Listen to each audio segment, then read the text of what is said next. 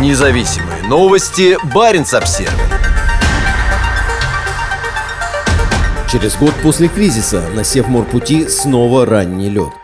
В прошлом году раннее образование льдов вызвало критическую ситуацию, при которой в толстых льдах застряло более 20 судов. В этом году условия для навигации в российской Арктике могут оказаться еще хуже. Поздней осенью 2021 года моряки и грузоперевозчики, работающие в российской Арктике, оказались в очень сложной ситуации. Раннее стремительное замерзание отдаленных акваторий застало грузоотправителей врасплох. К началу ноября во льдах застряло более 20 судов. Среди них было как минимум два нефтяных танкера и несколько иностранных сухогрузов. Ситуация разрешилась только в конце декабря, когда оператор Севморпути Росатом привлек в этот район дополнительные ледоколы. Российский госоператор маршрута оказался совершенно не готов к ситуации. До этого в течение нескольких лет ледовая обстановка в конце октября и начале ноября позволяла осуществлять широкомасштабное судоходство вдоль протяженного побережья Российской Арктики, но не в 2021 году. И 2022 может оказаться не лучше. На картах ледовой обстановки, подготовленных Российским научно-исследовательским институтом Арктики и Антарктики, видно, что значительные площади в восточном секторе Российской Арктики покрыты многолетними льдами. Подавляющая часть моря Лаптевых и Восточно-Сибирского моря сейчас заняты сплошным белым покровом, толщина которого во многих местах превышает метр. Для судоходства в этом районе требуется поддержка мощных ледоколов.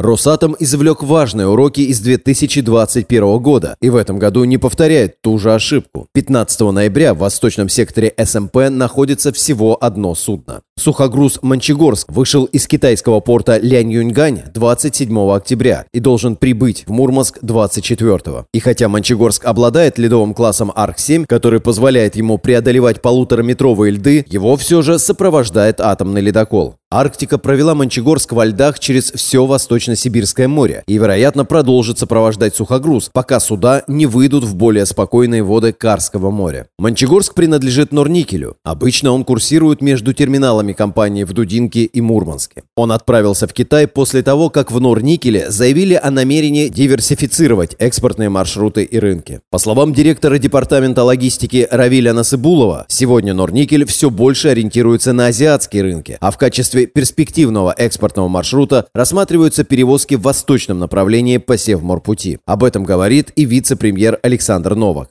В новых условиях беспрецедентного давления на экономику России со стороны стран Запада значение Северного морского пути, как морской транспортной артерии, пролегающей по водам Российской Федерации, многократно возрастает, заявил Новак на правительственном совещании в конце октября. Тяжелая ледовая обстановка в российской Арктике в этом году – плохая новость для России, стремящейся развивать новые экспортные коридоры для обхода санкций. У страны нет недостаточного количества судов ледового класса, ни ледоколов, необходимых для их проводки сквозь плотные льды Арктики.